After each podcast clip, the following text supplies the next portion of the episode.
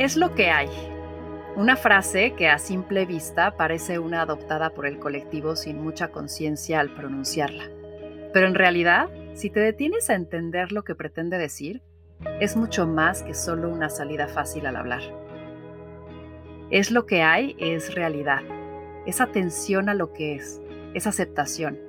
Es detener el drama de lo que pudiera ser, es regresar a lo que es y hay, hoy y aquí.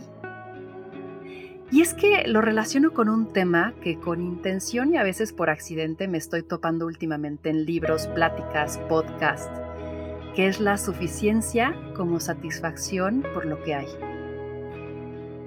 La suficiencia no como una medida, sino como una experiencia, un entendimiento de satisfacción por lo que sí hay, dejando la escasez de buscar aquello que no es, al menos que no es hoy porque la escasez de buscar más hace despertar la duda que carcome sobre ¿estaría mejor si tuviera, fuera o poseyera más?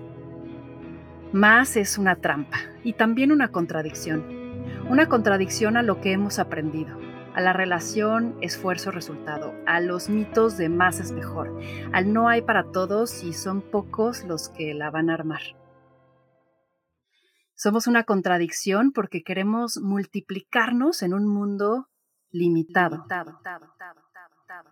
Y limitado lo vemos como una barrera, en término con connotación negativa, pero la realidad es que este mundo está limitado, pero a la vez es suficiente.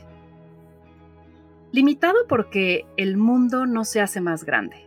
Los recursos son lo que son el cómo y cuándo usarlos y con quién repartirlos es lo que hace la diferencia entre insuficiencia y suficiente. Hay una ley natural de la abundancia que dice tenemos tanto y no más. Tanta tierra, tanta agua, tanta luz del sol, tanto. Todo en la tierra nace y crece hasta llegar a su tamaño apropiado. Después se detiene.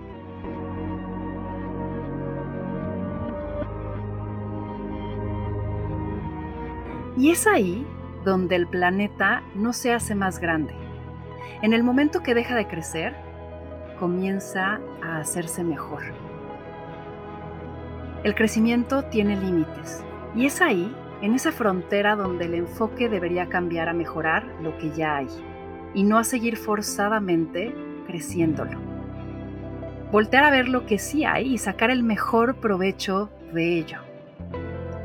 Esto es evolucionar con límites, viendo los límites no como impedimento, sino como expansión para usar mejor los recursos sin tener que todo crecerlo, o peor aún, acumularlo. ¿Por qué si el mundo es finito y los recursos en él también? ¿Por qué actuar como si no lo fueran? ¿Por qué ser irresponsables en el uso que le damos a las cosas creando ostenticidad y creyendo que acumulando garantizaremos la utopía de lo ilimitado. ¿Por qué no usar lo que necesitamos y dejar pasar lo que no? Para que alguien más lo tome y así, en una sabia repartición, entender el mundo de recursos materiales limitados como un mundo de recursos totalmente suficientes para todos. Esa fantasía de la sobrenecesidad solo nos ha hecho tener miedo a la carencia a pensar que no habrá para todos, a que debo hoy enfocarme en tener por si mañana no hay. ¿Les ha pasado que cuando te avisan que no habrá agua en las próximas horas por alguna reparación de tuberías, te estresas y guardas cubetas, garrafones, termos, por sí? Cantidades de agua que seguramente no has usado en días, pero pues no voy a hacer. La idea de insuficiencia nos paraliza y nos hace tomar decisiones con ansiedad y miedo sobre una realidad que hoy no existe, pero que en nuestro imaginario duele. Ojo, no quiero con esto negar que la carencia material existe y que hay extremos donde hay hambre, pobreza, enfermedad, sí. Y quizás en la distribución está la respuesta. Pero en este caso quiero hablar de la carencia apreciativa, una más peligrosa porque habiendo los recursos, decides no ver el valor en ellos y seguir persiguiendo lo que hoy no está. Hablo de la insuficiencia en donde tienes todo lo que necesitas y aún así te sientes carente. La insuficiencia es un estado mental sobre la apreciación de lo material y no material. Una ilusión donde, dependiendo la óptica del que la observa, concluirá que lo mismo puede ser mucho o muy poco. Y es que aprendimos a corretear la chuleta, a acostumbrarnos a buscar más, a normalizar la inconformidad, a sentir que más nos hará mejor, que los ceros en la cuenta nos compran seguridad y garantizan felicidad. Y a veces olvidamos el ver hacia lo que ya logramos, lo que ya somos.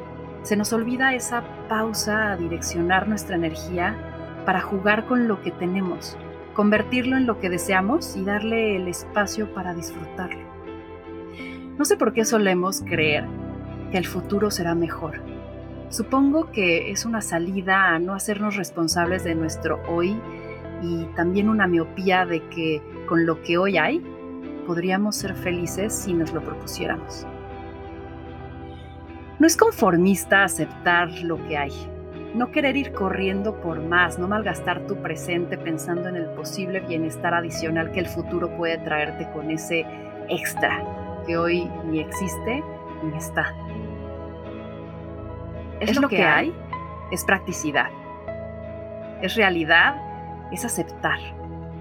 Es lo que hay, es una frase que deberíamos hacer más nuestra y decirla con gratitud, con conciencia y con suficiencia. La carrera de perseguir lo que hoy no tengo bajo la sospecha que me hará sentir mejor, que completará algo que hoy tengo como vacío y que seguro reparará, es la carrera de los no ganadores. Porque en esta carrera nunca llegas. Siempre hay algo más, algo mejor, algo que falta. Y es que el día que dejemos de competir, es el día que ganaremos la carrera. Dejar de competir con el yo imaginario del futuro, ese que es más feliz porque ya logró, porque ya obtuvo, porque ya acumuló.